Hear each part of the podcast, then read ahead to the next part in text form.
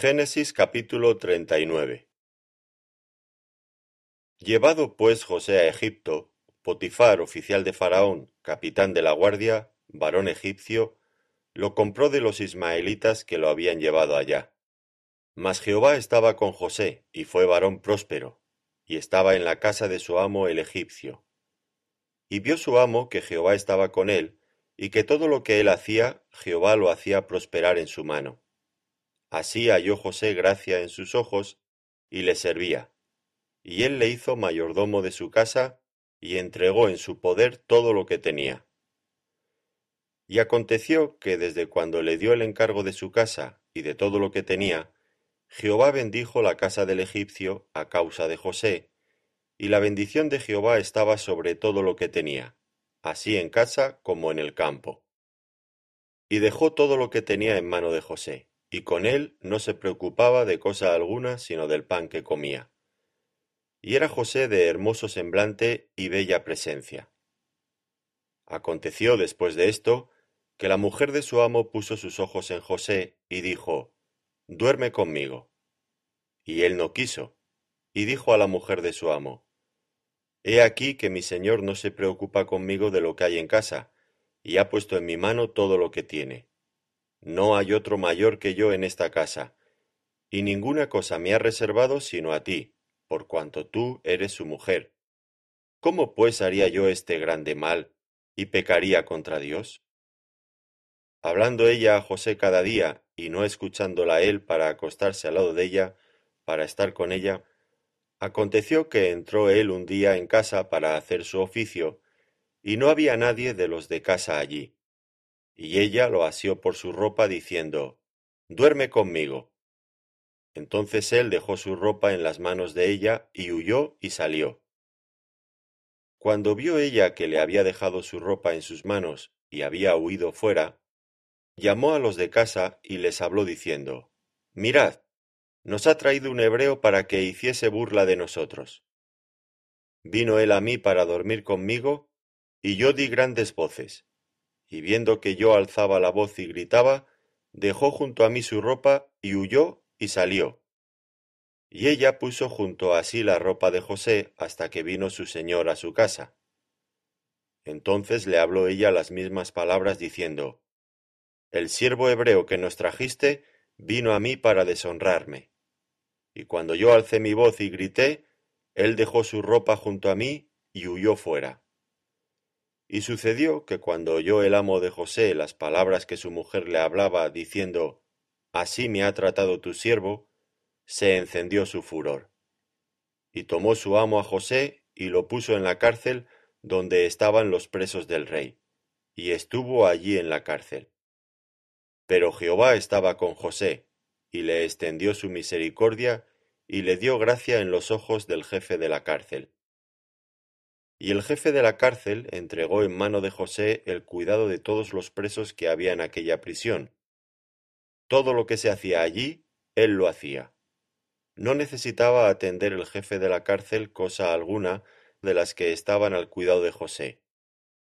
Porque Jehová estaba con José, y lo que él hacía, Jehová lo prosperaba. Génesis capítulo 40 Aconteció después de estas cosas, que el copero del rey de Egipto y el panadero delinquieron contra su señor el rey de Egipto.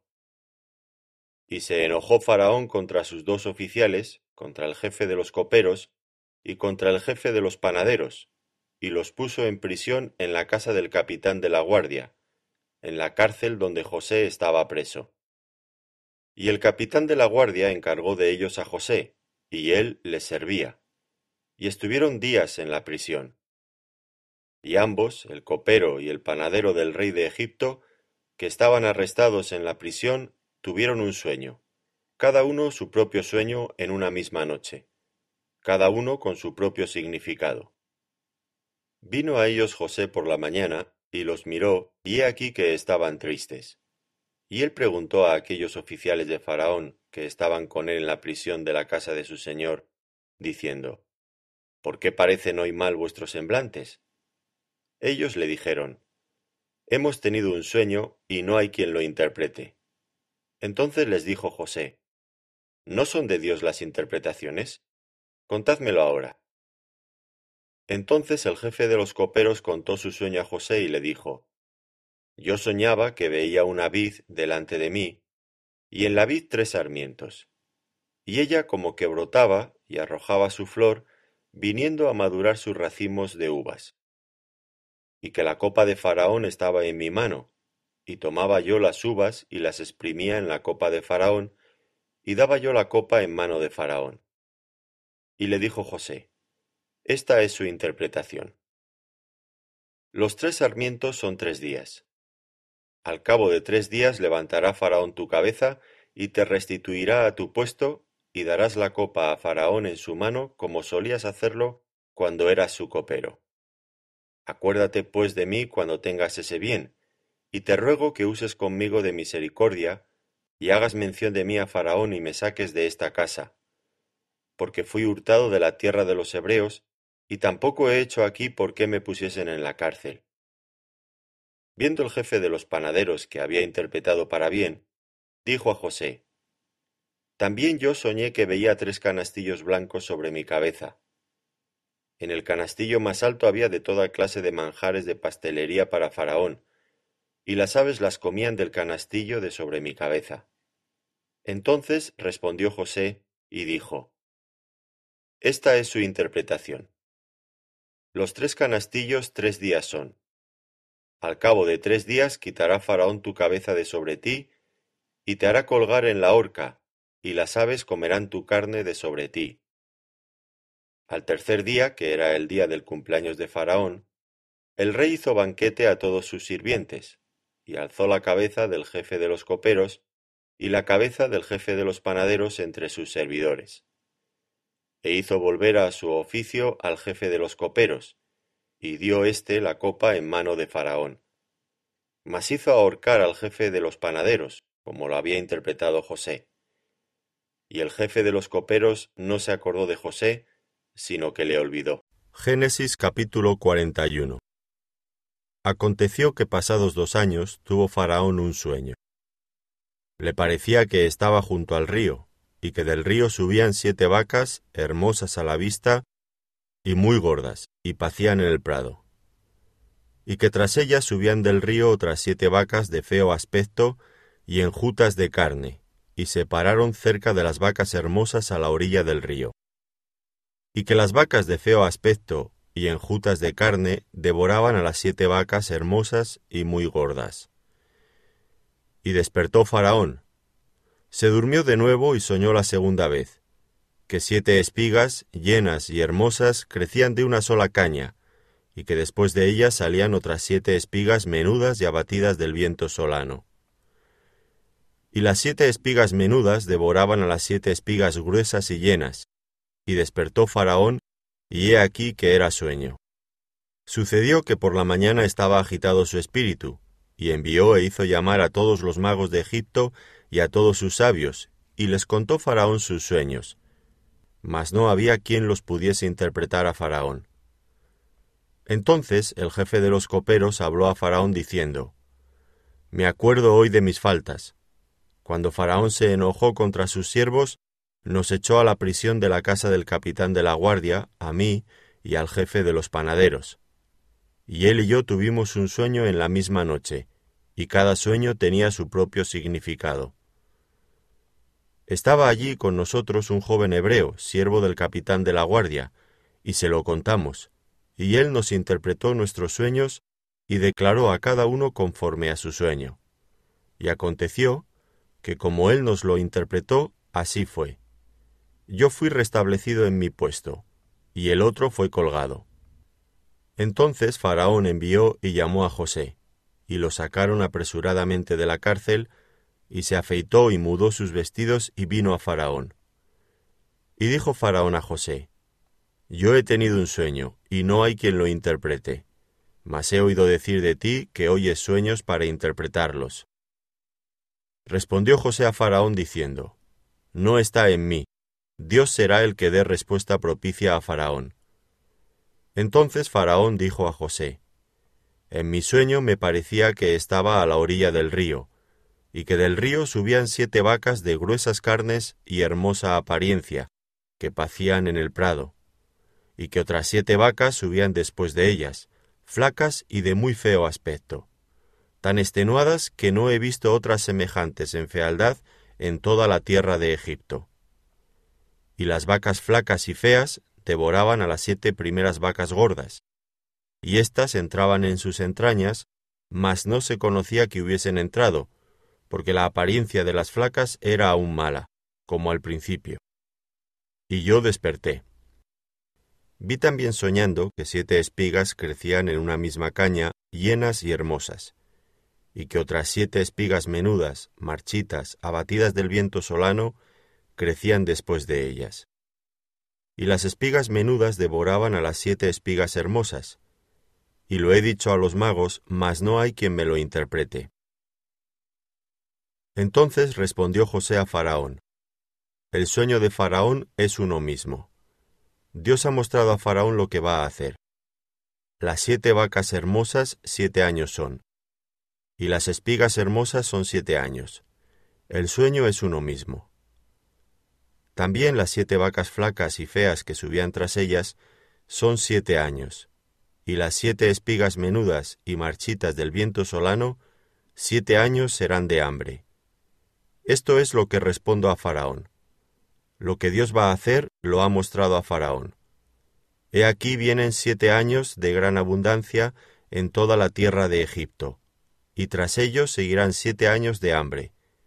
Y toda la abundancia será olvidada en la tierra de Egipto, y el hambre consumirá la tierra. Y aquella abundancia no se echará de ver, a causa del hambre siguiente, la cual será gravísima y el suceder el sueño a Faraón dos veces significa que la cosa es firme de parte de Dios y que Dios se apresura a hacerla. Por tanto, provéase ahora Faraón de un varón prudente y sabio, y póngalo sobre la tierra de Egipto. Haga esto Faraón, y ponga gobernadores sobre el país, y quinte la tierra de Egipto en los siete años de la abundancia. Y junten toda la provisión de estos buenos años que vienen, y recojan el trigo bajo la mano de Faraón para mantenimiento de las ciudades, y guárdenlo. Y esté aquella provisión en depósito para el país, para los siete años de hambre que habrá en la tierra de Egipto, y el país no perecerá de hambre. El asunto pareció bien a Faraón y a sus siervos, y dijo Faraón a sus siervos, ¿acaso hallaremos a otro hombre como éste en quien esté el Espíritu de Dios? Y dijo Faraón a José, pues que Dios te ha hecho saber todo esto, no hay entendido ni sabio como tú. Tú estarás sobre mi casa, y por tu palabra se gobernará todo mi pueblo. Solamente en el trono seré yo mayor que tú. Dijo además Faraón a José, He aquí yo te he puesto sobre toda la tierra de Egipto. Entonces Faraón quitó su anillo de su mano, y lo puso en la mano de José, y lo hizo vestir de ropas de lino finísimo, y puso un collar de oro en su cuello. Y lo hizo subir en su segundo carro y pregonaron delante de él, Doblad la rodilla. Y lo puso sobre toda la tierra de Egipto. Y dijo Faraón a José, Yo soy Faraón, y sin ti ninguno alzará su mano ni su pie en toda la tierra de Egipto. Y llamó Faraón el nombre de José Zaznat Panea, y le dio por mujer a Asenat, hija de Potifera, sacerdote de On. Y salió José por toda la tierra de Egipto. Era José de edad de treinta años cuando fue presentado delante de Faraón, rey de Egipto, y salió José de delante de Faraón y recorrió toda la tierra de Egipto. En aquellos siete años de abundancia, la tierra produjo a montones, y él reunió todo el alimento de los siete años de abundancia que hubo en la tierra de Egipto, y guardó alimento en las ciudades, poniendo en cada ciudad el alimento del campo de sus alrededores. Recogió José trigo como arena del mar, mucho en extremo, hasta no poderse contar, porque no tenía número.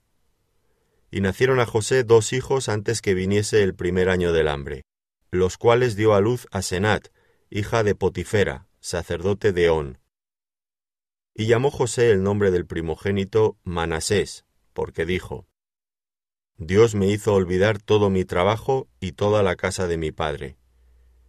Y llamó el nombre del segundo Efraín, porque dijo, Dios me hizo fructificar en la tierra de mi aflicción. Así se cumplieron los siete años de abundancia que hubo en la tierra de Egipto, y comenzaron a venir los siete años de hambre, como José había dicho. Y hubo hambre en todos los países, mas en toda la tierra de Egipto había pan. Cuando se sintió el hambre en toda la tierra de Egipto, el pueblo clamó a Faraón por pan. Y dijo Faraón a todos los egipcios, Id a José y haced lo que él os dijere. Y el hambre estaba por toda la extensión del país. Entonces abrió José todo granero donde había, y vendía a los egipcios, porque había crecido el hambre en la tierra de Egipto. Y de toda la tierra venían a Egipto para comprar de José, porque por toda la tierra había crecido el hambre. Génesis capítulo 42 Viendo Jacob que en Egipto había alimentos, dijo a sus hijos, ¿Por qué os estáis mirando? Y dijo, He aquí yo he oído que hay víveres en Egipto. Descended allá y comprad de allí alimentos para nosotros, para que podamos vivir y no muramos. Y descendieron los diez hermanos de José a comprar trigo en Egipto. Mas Jacob no envió a Benjamín, hermano de José, con sus hermanos, porque dijo, No sea que le acontezca algún desastre. Vinieron los hijos de Israel a comprar entre los que venían, porque había hambre en la tierra de Canaán, y José era el señor de la tierra, quien le vendía a todo el pueblo de la tierra, y llegaron los hermanos de José y se inclinaron a él rostro a tierra. Y José, cuando vio a sus hermanos, los conoció, mas hizo como que no los conocía, y les habló ásperamente, y les dijo, ¿De dónde habéis venido? Ellos respondieron, de la tierra de Canaán para comprar alimentos. José pues conoció a sus hermanos, pero ellos no le conocieron. Entonces se acordó José de los sueños que había tenido acerca de ellos y les dijo, Espías sois, por ver lo descubierto del país habéis venido. Ellos le respondieron, No, Señor nuestro, sino que tus siervos han venido a comprar alimentos. Todos nosotros somos hijos de un varón, somos hombres honrados, tus siervos nunca fueron espías. Pero José les dijo, No, para haberlo descubierto del país habéis venido. Y ellos respondieron, Tus siervos somos doce hermanos, hijos de un varón en la tierra de Canaán, y he aquí el menor está hoy con nuestro padre y otro no parece. Y José les dijo, Esto es lo que os he dicho, afirmando que sois espías. En esto seréis probados. Vive Faraón que no saldréis de aquí, sino cuando vuestro hermano menor viniere aquí. Enviad a uno de vosotros y traiga a vuestro hermano y vosotros quedad presos, y vuestras palabras serán probadas si hay verdad en vosotros, y si no, vive Faraón que sois espías. Entonces los puso juntos en la cárcel por tres días, y al tercer día les dijo José, Haced esto y vivid, yo temo a Dios. Si sois hombres honrados, quede preso en la casa de vuestra cárcel uno de vuestros hermanos, y vosotros id y llevad el alimento para el hambre de vuestra casa. Pero traeréis a vuestro hermano menor y serán verificadas vuestras palabras y no moriréis. Y ellos lo hicieron así. Y decían el uno al otro, Verdaderamente hemos pecado contra nuestro hermano, pues vimos la angustia de su alma cuando nos rogaba y no le escuchamos. Por eso ha venido sobre nosotros esta angustia. Entonces Rubén les respondió diciendo, ¿No os hablé yo y dije, no pequéis contra el joven y no escuchasteis? He aquí también se nos demanda su sangre. Pero ellos no sabían que los entendía José, porque había intérprete entre ellos. Y se apartó José de ellos, y lloró. Después volvió a ellos, y les habló, y tomó de entre ellos a Simeón, y lo aprisionó a vista de ellos. Después mandó José que llenaran sus sacos de trigo y devolviesen el dinero de cada uno de ellos, poniéndolo en su saco, y les diesen comida para el camino, y así se hizo con ellos. Y ellos pusieron su trigo sobre sus asnos y se fueron de allí. Pero abriendo uno de ellos su saco para dar de comer a su asno en el mesón, vio su dinero que estaba en la boca de su costal, y dijo a sus hermanos, mi dinero se me ha devuelto, y helo aquí en mi saco. Entonces se les sobresaltó el corazón, y espantados dijeron el uno al otro, ¿Qué es esto que nos ha hecho Dios?